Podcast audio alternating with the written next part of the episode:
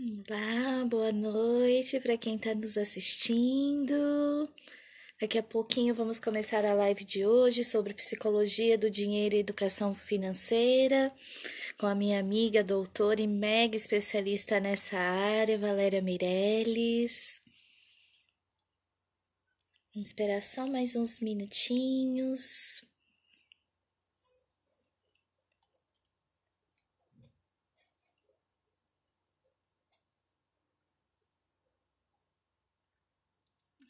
Valéria tá chegando.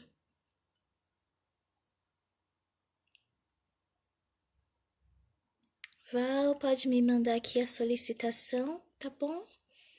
Fique à vontade.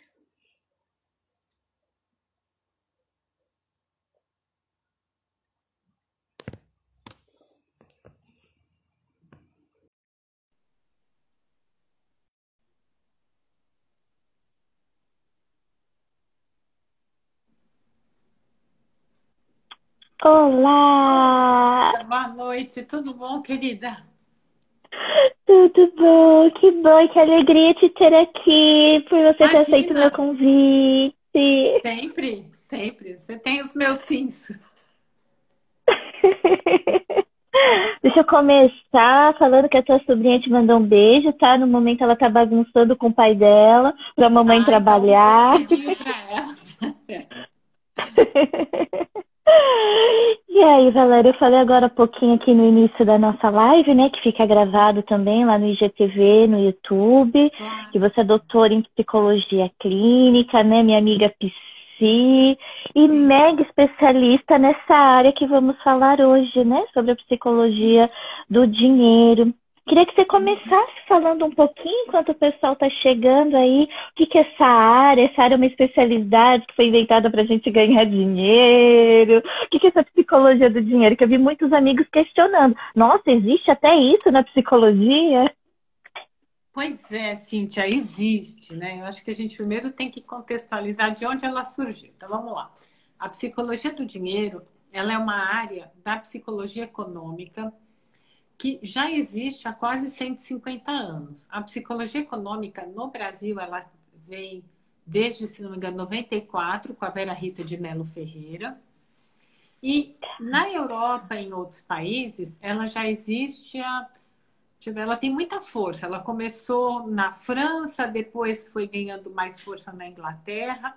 E é uma junção da psicologia com a economia, especialmente da psicologia social, na busca de entender comportamentos econômicos do indivíduo, não do ponto de vista do homos econômicos, teoricamente um homem racional, mas com componente emocional, porque os economistas viam que muitas das decisões do que eles achavam que deveria funcionar é, racionalmente não funcionavam. Então, foi uma, é uma ciência, uma psicologia econômica muito antiga, vamos dizer 150 anos, muito reconhecida em países mais do hemisfério norte. Né? No Brasil, tem a Vera Rita, que está é, já há um tempo, e dentro da psicologia econômica, que estuda processo, tomar decisão, comportamento do consumidor, do investidor, é uma área vastíssima que conversa com administração, educação financeira, inclusive ambiente. Existe a psicologia do dinheiro. A psicologia do dinheiro ela é novíssima. Ela surgiu em 1988 dentro da Universidade de Londres, com dois autores, dois pesquisadores, também psicólogos, o Furna e o Argyle. O Argyle faleceu no meio do caminho, desde, e ficou o Furna, ele é o representante, tanto é que ele me, me passou o instrumento de pesquisa que eu usei na minha tese. Então, bacana. é bem bacana. E ele está sempre fazendo pesquisas, ele é bastante citado. No Brasil, ela é praticamente desconhecida. Ela, ela veio para o Brasil através do meu doutorado, que você acompanha, né? E qual é, uhum. é a linha mestra da psicologia do dinheiro? É entender o significado do dinheiro na vida das pessoas, né?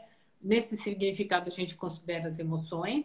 E aí, assim, por que, para que as pessoas usam esse dinheiro? As atitudes, crenças e comportamentos, e mais ainda, né? É, a influência e o dinheiro nas relações. Então, é muito.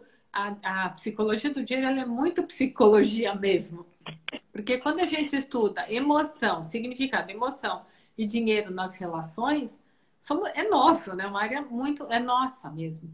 E nesse sentido, quando você vai entendendo as emoções, valores e crenças que, e o significado, especialmente essa parte, eu acho que a estrutura é essa. O que significa dinheiro para você? A partir desse significado, você constrói e desenvolve o uso dele. E o uso do a partir do uso do dinheiro, a gente vai entendendo o comportamento do indivíduo e, inclusive, o comportamento psíquico dele, né? Que interessante, vai. E você, né? Eu brinquei aí já nos convites, né? Você é mega especialista nessa área, você acabou, né, de confirmar para nós. Você introduziu a psicologia do dinheiro no Brasil. E, e como que tem sido ensinar, como que você tem trazido isso para as pessoas, né? Porque esses comportamentos é algo muito novo, né? A gente não sabe lidar com o dinheiro. Então, assim, é, a psicologia econômica, ela faz bastante isso por, por um outro, por um processo de tomada de decisão, que é um, um, outro estilo. É uma outra, e é muito interessante observar o processo de tomar decisão, inclusive a gente vai vendo os vieses ou as heurísticas, que são os atalhos mentais. Inclusive, eu acho importante a gente dizer aqui que dentro da psicologia econômica existe um Nobel, que é o Daniel Kahneman, um psicólogo que ganhou o Nobel de Economia.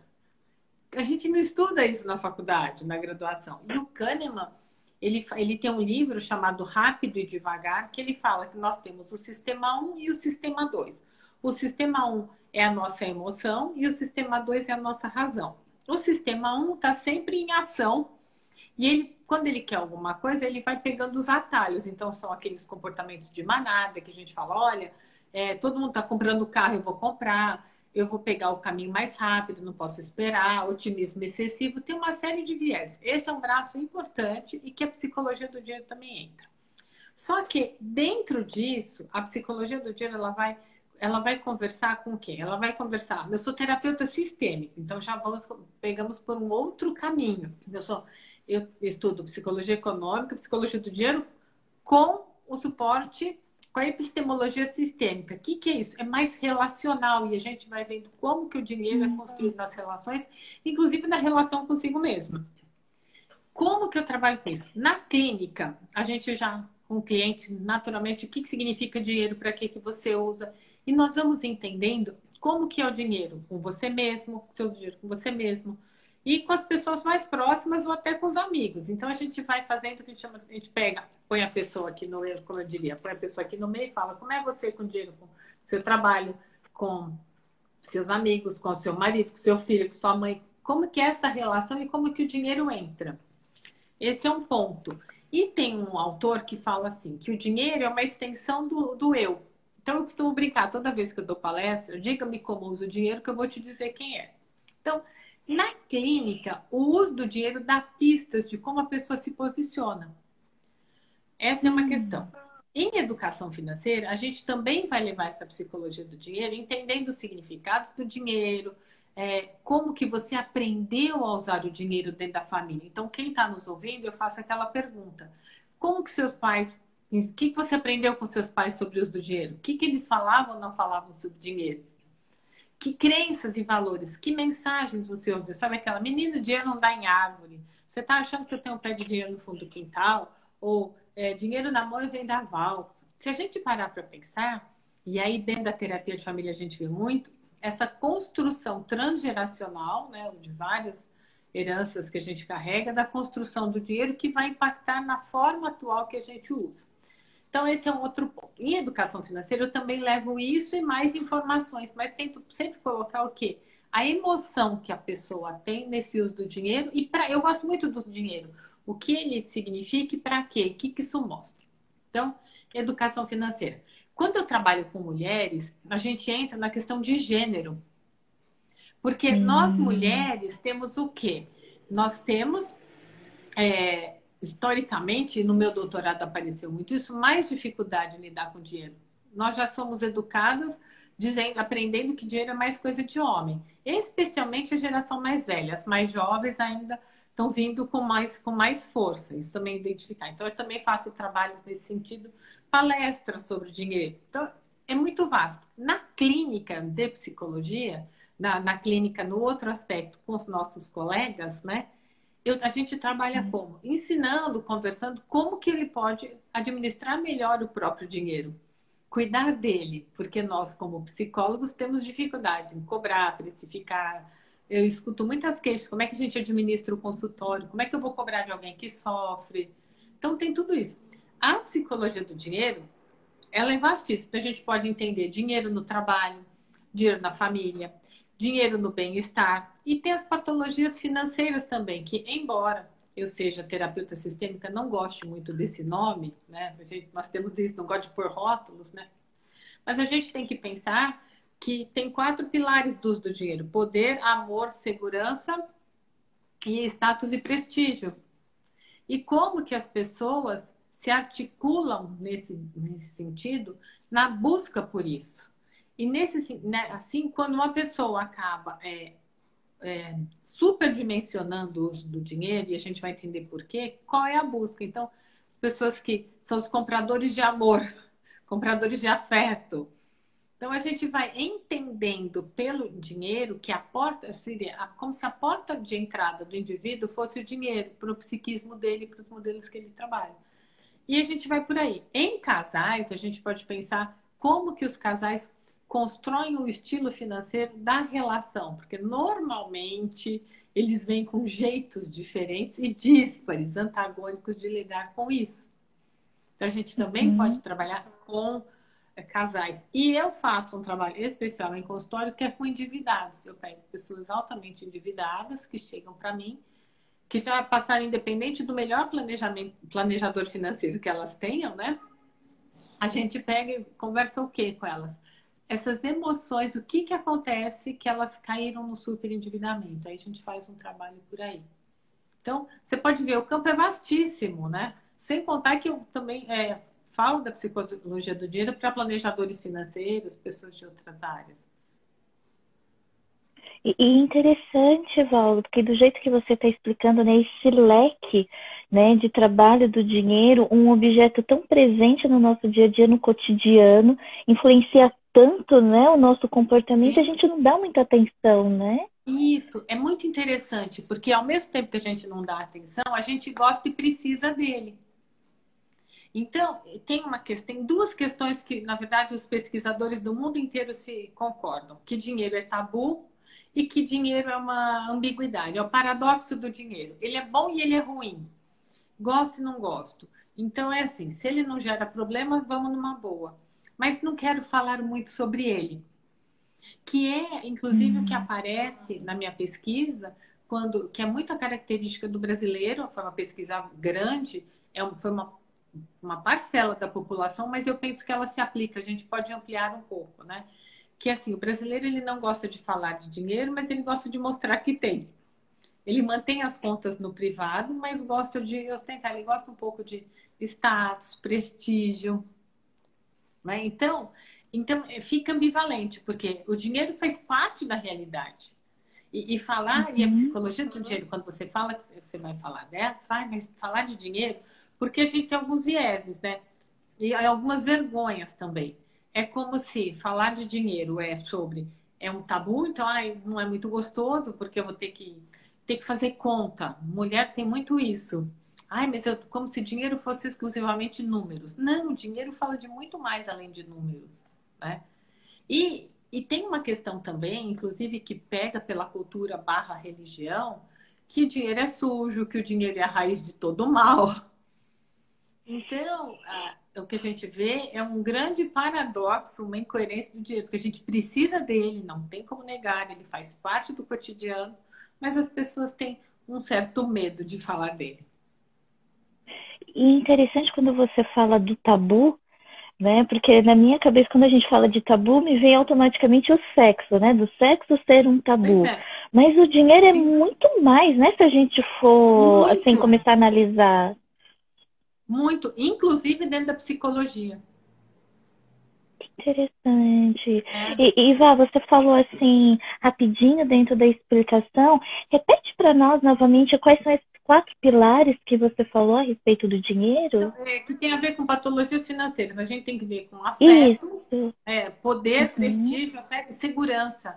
Né? Tem muita essa questão de segurança também.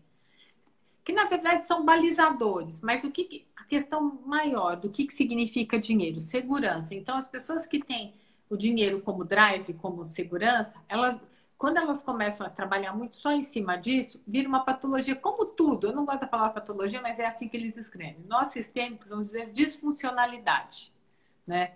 Então, tudo aquilo que acaba sendo mais exagerado, desequilibrando o sistema, vira uma disfuncionalidade. Então, quando você usa, ou quando você segura muito o dinheiro, ou quando a questão do, do dinheiro e poder, quando alguém na família usa o dinheiro para quê? Para controlar todo mundo, então a gente vai pensando em questões de hierarquia, de poder, quem manda, quem escolhe, quem toma as decisões na família, por quê, o que isso representa. Então esses pilares são drives que no, no na escala do Furno da MPBS eles eu estudo isso há 12 anos, obsessão, retenção, tem a questão da segurança. Então, a gente vai pensando, tem vários fatores, mas o que, que mais pega, né? Os homens olham para o dinheiro mais para a segurança e são mais obstinados. E as mulheres têm mais o quê? Uma insatisfação, um desconforto em lidar com o dinheiro. Né? Elas estão mais, elas são, como a gente fala, tem uma insatisfação mesmo, porque a maioria das mulheres hoje, infelizmente, ainda não se sentem capazes de lidar com as suas contas. Mas o que a gente tem que pensar é o que que o que que tá vem junto. Se a gente pensa em narrativas e comportamentos, né? E como uhum. sistêmico falando, quais os, e dentro da psicologia do dinheiro, quais os valores que norteiam o uso do dinheiro dessa pessoa nas relações? Porque quando você pega um casal, elas falam, não, mas na minha família todo mundo usava dinheiro desse jeito. Por exemplo, dinheiro, primeiro dinheiro para comprar uma casa. O outro fala, não, mas de forma alguma, para quê? Vamos investir e depois a gente comprar a casa. Que, então, esses valores determinam tanto o estilo financeiro individual como o estilo financeiro é, do sistema. E no casal ainda tem que ter o terceiro estilo financeiro. E outra coisa, que dinheiro também a gente estuda, o ciclo vital. Porque a psicologia do dinheiro também vai observando que conforme o sexo, estado civil, e isso minha tese a gente viu o ciclo vital, você vai mudando o estilo do uso do dinheiro. Você pode ver, antes de você ter sua filha, você usava dinheiro de um jeito. A partir do momento que nasce sua filha, o teu uso do dinheiro, ele fica diferente. E a gente precisa ir acompanhando isso, vendo quais emoções é, são despertadas, né? E o quanto que ele diz respeito também a nós mesmos. É complexo, Cíntia. Mas muito Olha... Sim, e eu como da clínica, né, da terapia cognitivo comportamental, a gente trabalha muitas crenças, né, dos pacientes diante ali dos seus problemas. Eu vejo que independente da demanda da queixa que o paciente chega até a clínica, a gente acaba passando pelo uso do dinheiro né, na questão do casal, né, de, ah, eu estou usando, eu estou gastando dinheiro. Para alguns ir no restaurante, eu estou usando, eu trabalhei, aguentei meu chefe, aquilo outro. Para outro, não, você está gastando, você vai comer essa comida e essa comida vai fazer o quê? Não vai ter retorno. E aí a gente vê o quê? Tem duas questões. Primeiro, que o dinheiro nessa hora é uma grande metáfora da vida que quem diz muito isso é a Chloe Madanes, Madanes e Madanes, naquele livro que até está em falta, O Significado Secreto do Dinheiro, né? Ela já dizia isso em 1994. E isso que você fala também tem uma outra questão muito importante de uma autora que eu gosto muito de citar, que ela fala assim: cada um tem o seu mundo pessoal do dinheiro, formado por crenças, valores, é, personalidade, tudo isso que eu tô, ele é multivariável. Então, nesse dentro do mundo pessoal, para umas pessoas ir num restaurante é desperdiçar dinheiro porque tem comida em casa. Para outros é é um investimento em si porque trabalhou muito, aguentou chefe e vai relaxar. E isso vai impactar é, na forma como você se posiciona na vida. Se você está é, com outras pessoas, principalmente, quando é você com você mesmo, meno male, como falam os italianos. Mas acontece que nós somos seres relacionais. Então, qual o impacto do seu estilo financeiro nas relações, especialmente nas familiares. Porque a gente vê, inclusive, é, em relações familiares, como é que os seus filhos foram educados. E aí a gente já tem vários estudos sobre, sobre herança, que pessoas de muito patrimônio deixam uma herança e depois os filhos gastam e detonam a herança. Ou outras pessoas. Então, assim, tem muita coisa para se ver e para pensar que fala do dinheiro.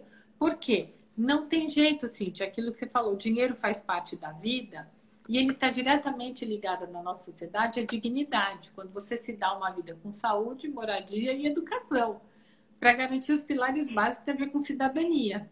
Quando isso falta, é, você até o teu exercício de estar no mundo fica mais difícil. A gente está vendo agora nessa a pandemia acontecendo e as dificuldades. Quando tem a mais, pode ser fonte de conflitos. Então, saber administrar esse dinheiro é muito importante, porque impacta na nossa saúde mental. E, e é interessante, eu estava lendo recentemente o, aquele psicólogo social, o Jonathan Hyde, né, que ele vai estar participando de uma palestra por esses dias, que ele fala que o nosso sobrenome é a nossa profissão e que isso valoriza, né, o, o status social, se você é uma pessoa bem sucedida ou não, de acordo com esse rótulo profissional, se você ganha muito dinheiro ou ganha pouco dinheiro. É, porque nós vivemos numa sociedade em que o sucesso está muito, ainda está muito atrelado à quantidade de dinheiro que você produz. Né? Então a gente tem que tomar cuidado.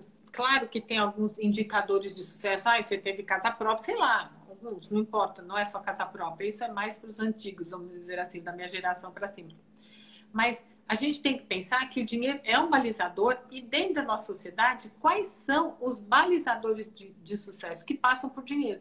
E algumas profissões, claro, elas vêm junto não só a questão de dinheiro, mas prestígio. Então, é, você é visto pelo prestígio que a tua profissão te dá. E aí vai muito de cada um em termos de valores, de crenças, o que, que é importante ou não para você para lidar com isso, né? Tem pessoas que precisam do dinheiro até como uma defesa, um escudo para chegar nos ambientes. Tem pessoas que não. Então, a pergunta antes de mais nada, né? O que, que você quer para sua vida? Quais são os seus valores e qual é o seu número financeiro? O que, que é isso, número financeiro? É, quanto que você acha que você acredita que você precisa de dinheiro para ser feliz de acordo com a tua felicidade? Se a tua casa é desse tamanho ou desse, é de cada um. Né? E a questão é o que, que você vai fazer para ter esse dinheiro dentro de uma ética e uma ética relacional. Psicologia do dinheiro estuda dinheiro nas relações. E, Val, vou te fazer uma pergunta da minha experiência clínica, assim, que eu percebo, e o André, a gente conversa muito sobre isso também, né, das percepções, de que parece que dentro da casa, a pessoa que tem mais dinheiro, que traz mais dinheiro para casa, é aquela que teria mais poder de decisão sobre aquela família. Isso existe? Existem pesquisas apontando sobre isso? Existem, olha, nós temos duas correntes. Existe sim né? Mas as últimas pesquisas que eu estava vendo de casal, a gente vai observando que isso, apesar disso existir, hoje é, a pessoa que tem mais poder, que é até uma questão meio delicada, é aquela que tem mais dominância sobre as relações. Mas historicamente tem assim, quem tem dinheiro manda mais, ele tem mais chance de escolha. Então o que, que a gente vê? Isso diluído num cotidiano. Então a gente teria que dar uma parada e observar nisso. Então, o que a gente sugere é que os casais, independente de quem, numa família, né? Mas vamos pensar em um casal porque por aí que começa. E seja casal homo heteroafetivo, né? Isso, é, a gente tem. Qual é o combinado que se faz de dinheiro? Só que tem uma questão velada ainda. Nós temos sempre que lembrar daquele texto da Dedo da Mata, né? do Figueiredo, eu sempre confundo do moderno e arcaico na sociedade brasileira. Então, tem essa questão ainda do patriarcado, apesar de muitas mudanças, que a questão da posse do dinheiro dá um poder, a gente carrega isso historicamente. As transformações vêm, misturam isso. Então, como é que a gente conversa? Porque se você tem uma boa relação é, com seu companheiro ou com a sua companheira, é, o dinheiro é do casal, é da relação. E aí a posse, não importa. O poder fica diluído. Mas eu já uhum. vi sim isso que você falou. Ah, então, como ele tem mais dinheiro, vai ser de tal jeito e ponto final. E assim, às vezes as pessoas nem questionam. Ah, porque ele que está oferecendo essa possibilidade, ele que está fazendo isso, fica até com uma lealdade e uma gratidão. Pensando em termos de terapia de família, as pessoas são leais àquele que tem mais dinheiro e oferece condições. Nem questionam.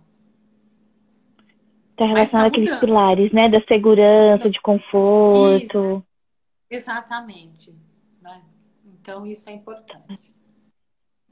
E, e, o comportamento com o dinheiro, você acha que mudou muito durante essa pandemia? A gente discutiu muito lá no começo, né? Foi até o, o é. texto do meu post, né? De saúde versus dinheiro. Você acha que Sim. acabou mudando? O brasileiro começou a olhar o dinheiro de outra forma? Olha, o que eu vejo no geral é que o brasileiro começou a sentir mais falta do dinheiro. Ele teve que olhar para a falta do dinheiro. Porque a gente viu o quê? uma série de pessoas perdendo seu emprego e tendo que forçosamente é, ter, lidar com escassez. Que também a gente fala em psicologia da escassez, quando a gente fala de falta de recursos finitos, né? E dentro disso, Cíntia, é, o brasileiro teve sim que olhar como. É que o nosso Brasil, infelizmente, a pandemia pegou de uma forma muito dura, né? É, teve que lidar e começar até a fazer escolhas, ser mais seletivo. E aí a gente mostra, a gente também pode ver a diferença, né? É, daqueles que não têm o quê? Que nunca tiveram reserva financeira. Porque é um pouco a característica do brasileiro. Embora a maioria tenha um salário pequeno. Nós temos que tomar muito cuidado quando a gente fala de brasileiro, porque de qual brasileiro a gente fala. Então, porque a gente sabe das camadas da população que estão. Tem pessoas muito é, de camadas baixas que mal têm o que comer e tem outras camadas mais altas que tinham condições financeiras de caminhar melhor pela pandemia. O que a gente sabe é que, querendo ou não, a maioria da população ficou em escassez e todo mundo teve que dar uma revisitada no seu padrão de consumo, né? ou a grande maioria, porque o dinheiro ficou mais curto. E para quem não ficou, aí a gente é uma outra camada específica que está gastando. Mas na população em geral, o que, que a gente vê? Teve que ser mais seletivo com o que, que de fato é útil. Por outro lado, a gente vai ver um boom das compras online. Então, é a tal história. Eu estou dentro de casa, não estou podendo é, fazer muita coisa, vou gastar. Então, de novo, dentro dos paradoxos do dinheiro, teve gente que sofreu muita escassez, teve que contar o dinheiro, como também teve gente que fez o quê? Começou a gastar muito, até dentro dessa questão de, de um alívio, porque o, o, a, o comprar também, se a gente parar pensar, o comprar compulsivo ou comprar, ele dá uma disparada em endorfinas e ele oferece um certo prazer instantâneo, momentâneo para aquilo. Então, você fala, ah, teve uma mudança no padrão? Teve, para um lado, para as pessoas que tiveram mais escassez, e outra, até que outras, tem outras pessoas que gastaram, gastaram, gastaram, gastaram e acabaram se endividando. Então, a pandemia botou todo mundo dentro de casa e todo mundo teve que resolver como vai gastar o dinheiro que tem ou o que, que, que faz com o dinheiro que não tem, né? E aí talvez a gente possa falar que após muitos anos, né, pensando em o histórico do Brasil, né, da questão aí das inflações, e a gente vivendo aí alguns anos sem ter troca de moeda e tudo mais, que o brasileiro voltou a pensar na educação financeira, voltou a pensar que eu preciso lidar com esse dinheiro, que o dinheiro pode faltar? Olha, a educação financeira, felizmente, ela está sendo disseminada já há um bom tempo aqui no Brasil, né? tem bons canais de que falam, mostram em tudo. Eu acho que nesse sentido, a pandemia alavancou e falou: bom, se a educação financeira já estava aqui, agora eu tenho que pegar mesmo. Então, eu concordo com isso que você uhum. falou, mas é que a educação financeira já vinha acontecendo ao longo do tempo, através de várias instituições, vários projetos, várias pessoas. O que ficou claro é assim: é o que eu falo também. Essa pandemia, ah, a pessoa fala. É, essa pandemia, todo mundo vai mudar? Não, é a linha do quem tiver olhos e ouvidos para ver e ouvir, que veja e escute, e a mudança é uma escolha, né? Então, quem tiver disposto a mudar, é, eu acho que tem muita informação e vai aprender. Eu acho que as pessoas tomaram um susto, né? Que é, precisa sim fazer diferente. Então, assim, estão falando aqui que não é só você reeducando os europeus, porque a gente viu, a pandemia trouxe algo muito interessante que eu aprendi em luto com a professora Maria Helena, que a gente tem que estar preparado para imprevisto. Então, aquela famosa reserva de emergência ou é, alguns cuidados no esbanjar, é, ter mais cuidado com o uso dos nossos recursos, essa pandemia deixou claro que é importante. Né? Então, nesse sentido, eu acho que as pessoas vão sim buscar mais educação financeira. Quem já fazia lição de casa vai continuar fazendo, e quem não fazia, provavelmente vai buscar mais informação. Porque assustou, porque a falta de dinheiro ela impacta diretamente na nossa saúde mental. Quantas pessoas nós vimos que ficaram desesperadas da noite para o dia, que perderam emprego, não tinham recursos, não tinham reservas, umas porque não fizeram e outras porque não tem como fazer dependendo de, da, da classe econômica que a gente fala, né? Uhum. E, e, Valéria, para quem está nos ouvindo, né? Para quem ainda talvez não tenha tanta noção de uma educação financeira, como que ela pode? Você está falando dessas instituições, né? Que já existem além de nós psicólogos, né? Para não ficar talvez uma coisa antiética, procura a gente que a gente ensina. Como que essas pessoas podem ter acesso? Tem livros? O que, que você recomenda? Eu não vou fazer propaganda, mas eu vejo assim, que, que tem muita. Porque senão eu vou falar de pessoas, eu vou ser injusto, que eu tenho vários amigos. Mas se você entra no YouTube ou até no Instagram, tem muita gente boa falando. Ou vamos falar de grandes e boas instituições. Tem a Ambima, que é uma instituição que fala muito de educação financeira. Tem a Planejar, que é do, do pessoal de planejamento financeiro também que são instituições que fazem trabalhos abertos. Assim, tem, tem uma série de, de, de acho que são isso mesmo, instituições, organizações boas que falam, né? E vão orientando. Tem um colega nosso aqui assistindo, o Fernando, da Nortear Planejamento, eles fazem lives sempre. Tem, enfim, se eu começar a falar nomes, eu, eu tenho medo de ser injusta. Mas o que, que a gente tem que entender, independente de, de de ter, ah, agora eu vou estudar planejamento. Na hora que você acabar essa live, que a gente acabar, pensa assim: quanto eu recebo por mês? Qual é a minha despesa? E a gente vai tentar fazer o quê? Gastar pelo menos, é, no máximo, 90% disso. Vamos ver que é possível. Quais os ladrões do nosso dinheiro? Onde a gente vai? Porque, sabe, Cíntia, tem uma coisa que o pessoal já me perguntou e eu gosto de falar. O que, que você aprendeu ao longo desses anos sobre dinheiro? Né? O que, que é o mais marcante? Um ditado que a minha avó já dizia, e eu demorei para levar a sério, tá? É, que dinheiro não aceita desaforo. O que, que significa isso? Que a gente tem que cuidar dele, tem que parar e olhar, vamos ver. Então, anote quais são suas despesas, quais são suas receitas, se a despesa e receita casam. Isso é planejamento financeiro básico. Eu não sou planejador financeiro, eu trabalho quando você não consegue uhum. fazer, né? É, e aí, ver o quê? O, quais, o, onde você gasta mais? Será que você precisa disso? A gente tem que pensar num consumo mais consciente. Ou, olha, se eu quero me dar esse copo, cabe no meu orçamento? Não cabe. Então, eu vou guardar um pouco para depois é, ter esse dinheiro. Então, é ser mais cuidadoso com o seu dinheiro. E não é chato, é gostoso, porque eu falo. O dinheiro, e eu acredito nisso, é uma extensão do nosso eu. O, o dinheiro que a gente produz é o fruto do nosso trabalho. É justo comigo, que me esforcei, tratar mal o produto do meu trabalho? Não deveria, Mas né? aí, exatamente, né? Então a gente tem que tomar cuidado, porque não cuidando bem do dinheiro, você não está cuidando bem de si mesmo. E isso é muito importante. E aí tem pessoas, não, mas eu mereço. A, gente, a palavra que a gente mais escuta, eu mereço. Todo mundo merece. Inclusive, você merece ter uma aposentadoria mais digna, uma vida digna, tomar mais cuidado com as suas escolhas, porque na hora do aperto, que foi o que essa pandemia mostrou, né, a falta de dinheiro foi, desse, foi em muitas situações, literalmente foi um caso de vida ou morte.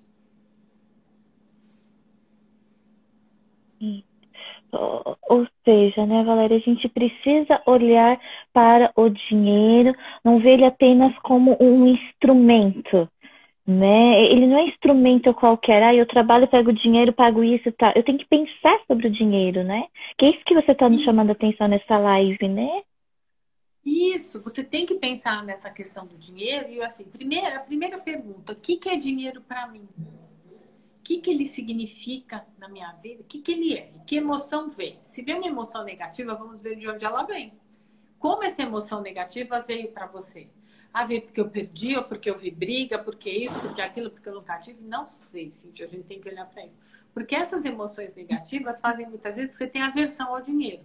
Ou ah, é uma emoção positiva. Então, que emoção é essa? Tem gente que a emoção é tão positiva que vira acumulador. Ele fica feliz em ter o quê? O dinheiro guardado. Então, você tem que ir junto, você tem que compor. Quanto que você vai gastar? É, como tudo na vida, é um equilíbrio. Mas o que eu sugiro para quem está nos assistindo é começar a entender, primeiro fazer essa pergunta, que emoções que vêm, e aquela pergunta, o que, que você quer para a tua vida em termos de construção material? Porque a gente precisa de casa para morar, precisa de comida, precisa de educação, precisa de saúde. Como é que isso vem? Não é geração espontânea, né? Então a gente tem que. O que, que eu faço para ter isso? E a partir do momento que eu produzo dinheiro, como é que eu vou cuidar desse dinheiro e fazer administração é, desse dinheiro? Olha, nós estamos falando de planejador financeiro. A Van Camargo, que entrou, ela cuida também disso. Ela trabalha com dinheiro e pequenos empreendedores. Então, é da psicoeconômica. Então, você vai ver, tem, tem muita gente nessa área fazendo bons trabalhos. Então, quem tiver interessado, é poder pesquisar para poder eh, tomar mais posse do dinheiro. Acho que a grande, a grande objetivo dessa live, né, Cintia? É desmistificar, tira o tabu. Olha, perde o medo, sabe? Se você tivesse mais dinheiro agora, como que seria a tua vida nessa pandemia? Ou como seria? O que, que você pode fazer diferente daqui para frente também? Numa, nós somos, fazemos parte de uma geração, você e tua filha, que vocês vão viver 100, 120 anos. Como é que você vive sem dinheiro? Como é que a gente cuida disso? Que distribuição a gente faz do dinheiro que a gente recebe? para ter uma vida digna e não ficar largado num, num, num depósito de idosos, alguma coisa, daqui para frente, não é? Sim, sim, e é importante, né, que você chama a atenção, que a gente até pensa, né, em ter o carro, apartamento, aposentadoria, mas qual que é o preço desse apartamento? Qual que é o preço da Isso. aposentadoria? Aí põe, põe literalmente no papel ou numa planilha, concretiza, senão fica muito nas contas mentais que dentro da psicologia econômica a gente fala. E não dá para ficar nas contas mentais, porque as contas mentais são as contas do nosso desejo. As contas mentais, elas sempre vão fechar. Só que na prática não dá. E eu vou dar um exemplo. Por exemplo, ah, então no fim do ano eu recebo o meu décimo terceiro. Eu, meu décimo terceiro, 10 mil reais. Então eu vou aproveitar e vou trocar o armário da casa, vou pagar a viagem de férias e também vou dar o presente de Natal tão sonhado da minha filha. A hora que você vê, os gastos chegaram a 30, não em 10. Essa é uma conta mental. Então, a minha proposta é: olhe para o seu dinheiro, não tenha medo de falar de dinheiro. Você, se você não fizer isso, e ainda mais em época de pandemia, que está colocando todos nós para dentro de nós mesmos, né? olhando o que, que a gente pode fazer de diferente, a gente viu na pandemia duas, dois movimentos. Ou o pessoal começou a pedir mais comida fora, ou começou a cozinhar mais em casa. O pessoal começou a pedir mais comida fora de casa, começou a gastar muito mais dinheiro. Então, de novo, as ambivalências. Quanto que isso tem a ver com a sua saúde? Eu realmente preciso? Tem que ser? Eu estou sendo movido e, e aqui. A... E, e, a saúde mental, né? Que é a proposta dessa live, da gente falar dos usos, né? Esses costumes do dinheiro, quanto que isso impacta, né? Então, de quem está assistindo, a gente não tenha medo e se perceber que, opa, eu não sei lidar com dinheiro, eu me sinto frustrado, é um dinheiro sujo, né? Eu vejo, né? Eu trabalho muito com um público, né? Por conta da minha religião evangélica, às vezes vem algumas crenças religiosas também distorcidas, isso. né? Assim, de casais mais velhos de, não, eu batalhei pelo meu dinheiro, não vou deixar nada para os meus filhos, porque teve o rei Davi que ele não deixou nada. Então eles que batalhem, lutam para ter o próprio dinheiro. E assim outros, né? Só para citar um Sim. exemplo do que eu vejo. Sim. E, e, o quanto que essas pessoas devem procurar ajuda, né, para trabalhar Isso. essa questão. Sabe, Cintia, isso que você está falando é muito importante, porque as pessoas têm vergonha de falar de dinheiro, especialmente se elas não estão bem. E me parece que as, as pessoas é, cuidam do dia, do mesmo problema da, cuidam da saúde, só param quando ficam doentes. Ou só vão olhar o dinheiro na hora que estão com problema. Precisa ser assim? Não precisa. Então, isso que você falou é importante, porque elas. Ah, ah, porque a Bíblia falou isso? Não, mas tudo bem, mas o quanto que isso está sendo útil na tua vida ou não?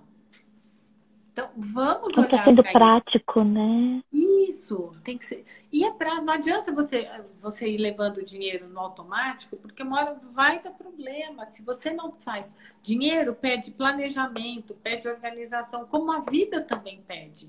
Só que se dilui o dinheiro no cotidiano, né? É, na, na questão de quê? Que ah, vamos falando sobre dinheiro e aí a gente vai vendo o que, que acontece. E não é assim. Não é mesmo, né? Então, olha, o Alexandre Cabral, ele é um grande. Ele, ele, você está falando de orientação de finanças, né? O Alexandre Cabral, ele é da nossa área, ele é professor de grandes universidades aqui. Toda manhã, 7h10, de segunda a sexta, ele faz uma live falando do mercado financeiro, dando orientações. Então é interessante, ele está brincando aqui o controle, a linha, da, a linha pança no controle da finanças. É isso, né? Quanto que a gente gasta com comida, pizza, né? E ele é uma boa pessoa para seguir em termos também de informação financeira. Então, o que, que a gente está vendo? Aqui na própria live, a gente está vendo o acesso a informações boas. E para as pessoas não terem vergonha de pedir. Né? Eu falo que as pessoas acham que dinheiro é igual respirar. A gente cuida do dinheiro como se respira. Mas até para respirar, a gente tem que saber.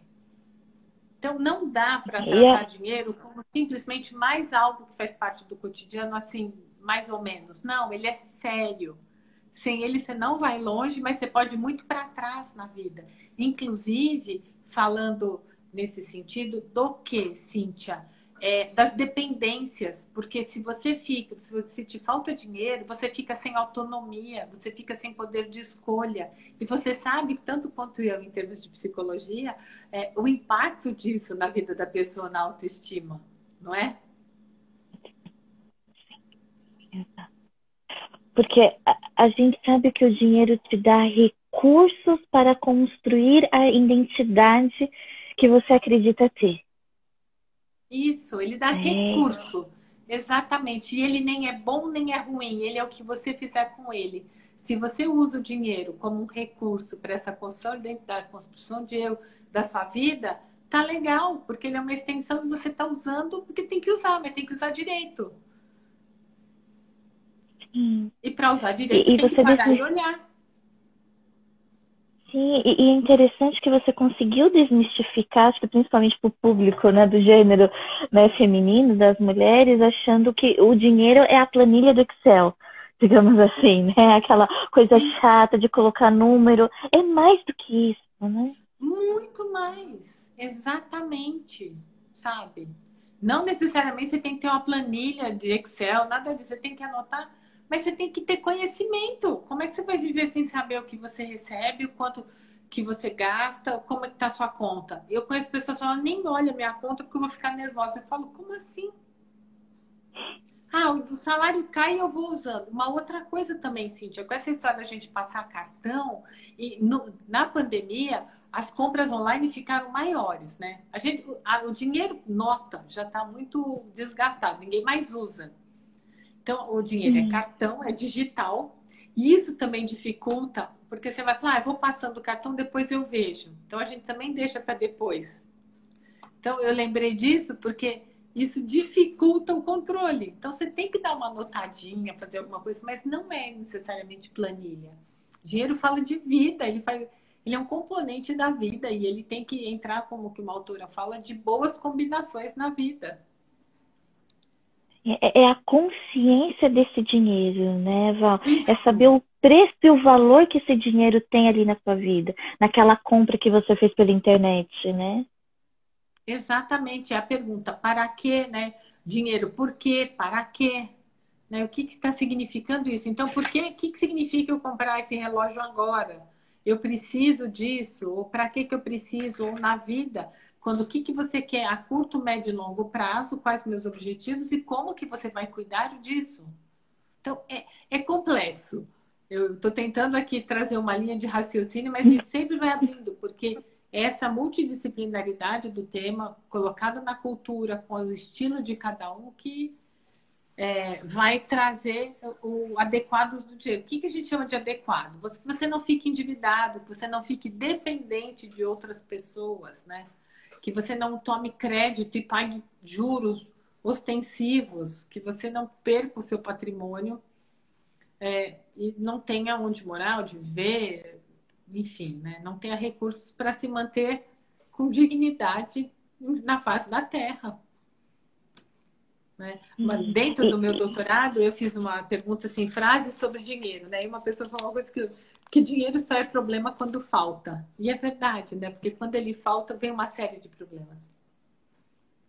E, e você já puxou uma pergunta que eu ia te fazer, né? Do doutorado a, a, até hoje, Val, o que, que você percebe? O que, que mais chega de perguntas, de problemas relacionados ao dinheiro? Olha, eu acho que a questão hoje ainda é o endividamento, Cíntia. Duas questões que vêm para mim, né? Como trabalho, vem a uhum. parte de mulher e dinheiro, para a gente trabalhar muito isso, e endividados mesmo, né? Então, assim, poder entender a complexidade do endividamento é muito importante. Então, essas são as questões maiores do doutorado que, que vem para mim. Essa questão de gênero e dinheiro é muito forte ainda, não tem como. Para você ter uma ideia, a última, eu tenho o último dado da Bolsa de março a abril. As mulheres investidoras na Bolsa, nós mulheres investidoras na Bolsa somos apenas 30%, sendo que desses 30%, a maior camada são mulheres entre 25 e 36 anos. Ou seja, uhum. ainda temos que caminhar muito para. Porque ações tem a ver com ações. Né? é, elas envolvem risco, envolvem mais conhecimento. E nós mulheres não chegamos ainda nisso. Você pode ver que dentro da, da, da Bolsa de Valores são mulheres mais jovens que investem. Porque o dinheiro da mulher, no geral, ainda é mais o dinheiro da família e, o, e ela tem medo de correr risco, ela tem as dificuldades dela. Então, o que, que ela faz? É, nessa coisa de não se sentir muito satisfeita, confortável no uso do dinheiro, ela guarda. Uhum. E mais guarda onde? Na poupança ou no investimento de baixo, de baixo risco, né? Que ainda é esse reflexo, né? Do dinheiro aos pouquinhos ser visto de outras formas, né? Isso. A conscientização de profissionais como você ensinando para nós, né? Como a gente deve olhar. Isso. Acho é, que a primeira e... coisa é eu adoraria que todo mundo, na hora que acabasse a live, muita pretensão minha, como se perguntar assim, como é que eu estou usando o meu dinheiro, o que, que ele representa para mim, está satisfatório? A quantidade de dinheiro que eu produzo é a mesma que sai? Se dá uma diferença, como é que eu estou fazendo isso? Eu estou separando um dinheiro para um colchão de emergência? Como é que é isso? E nesse sentido, a gente tem que fazer escolha, tem que dar conta de não ter um pouco agora para ter um pouco depois. Como é que você lida com frustração também na vida, né? Isso fala muito. É eu acho que esse é um dos comportamentos que às vezes acaba atrapalhando na consciência do dinheiro, né? De você dar limite, lidar com a frustração. Ah, não dá para comprar esse copo agora, né? Eu vou comprar depois. Mas também será que eu preciso comprar esse copo? Acho que é onde Exatamente. vem a questão do endividamento, né? Do querer, né? Eu sou o que eu tenho. Existe muito isso ainda, isso, né? pertencer, né? É o querer e pertencer, né? Não, mas todo mundo tem como eu não tenho. Eu preciso, mas é isso. né? Por isso que a gente tem que fortalecer o eu, né? Do nosso cliente, nosso. Ah, não vou ter paciência, e daí? Ah, mas e daí? Como assim? E aí a gente vê questões de família. Nossa, como olha, deram várias lives aqui pra gente falar disso. Não, e não vamos fazer várias lives ali, né? Porque eu já agradeço você já ter aceitado essa oportunidade aí da gente conversar hoje. E eu queria, né? Não é fazendo propaganda nem nada, mas acreditando, confiando no seu trabalho. Val, eu queria que você falasse um pouquinho como que as pessoas podem te procurar, os livros que você tem, né? Que já ajudam muitas pessoas que de repente no momento não têm condições de estar procurando um processo terapêutico para aprender a lidar com as emoções, mas dá o primeiro passo, né? Como que elas podem te encontrar? O que, que você tem de material? Material, assim, o que eu tenho feito semanalmente é uma live, mini live das segunda, das 18 às 18h30. Eu dou uma mini aula sobre algum tema de dinheiro. Atualmente, eu estou falando por capítulos daquele livro que eu organizei com a Andresa Manfredini, é Psicologia Econômica para Psicólogos, da Pesquisa Prática Possível. Então, eu vou falando é, passo a passo, vou trazendo esses capítulos. Ou, ao mesmo tempo, sempre correlacionando com prática. No meu site tem a minha tese de doutorado, que é o meu site é valeriameireles.psc.br, né? E lá tem os livros que eu produzi, seja sozinha ou seja organizando ou em coautoria também. Então ali, porque os meus dois, três livros meus são mais acadêmicos, né, Cíntia? O menos acadêmico, mais prático é aquele lado a lado, Prática Clínica e Sucesso Financeiro para Psicólogos, que é um livro bem, bem básico mesmo, é o by the book, como a gente fala. Mas eu penso que hoje a melhor forma que eu estou podendo contribuir com a psicologia do dia são essas mini lives que eu faço, que as pessoas vão me perguntando bastante coisa, e a gente vai conversando e vai esclarecendo na hora. É uma, às vezes chega a ser mais hum. interativo. Além dos cursos, né, Val? Você também ah, oferece sim. alguns cursos, né? Sim, os cursos, eu estou com grupos de estudo em psicologia do dinheiro, com profissionais do mundo, do, do bastante gente do Brasil inteiro que a gente faz, né? Dou supervisão uhum. para planejador financeiro também. Então, é como eu falei, o campo é vasto. Às vezes as pessoas me procuram no, no direct e falam, Valéria, eu tenho interesse em falar disso, pode ser, e a gente vai construindo junto, né? Eu acho que é muito importante uhum. considerar dinheiro como uma questão de saúde mental e não dá para passar a vida desapercebido dele, negando que ele está aí, fazendo de conta que ele não está. Então é muito, eu agradeço Exato. muito o convite, porque é isso que nós estamos fazendo, é sair do automático, falar, vamos olhar para o nosso dinheiro. Não é um bicho de sete cabeças. Ele vai se tornar se você não cuidar dele, mas se você cuidar, ele é absolutamente administrável, porque dinheiro é simplesmente aquilo que a gente faz com ele, nada além. Olha, muito, muito obrigada mesmo. Te chamei porque eu vejo no consultório com os meus pacientes, né, o quanto que o dinheiro atravessa aí alguns problemas, relacionamentos familiares, para os meus seguidores. Eu sempre estou tentando trazer né, profissionais para cooperar, colaborar, para desmistificar alguns problemas que podem ser evitados. Com né? Certeza. Como a questão do dinheiro.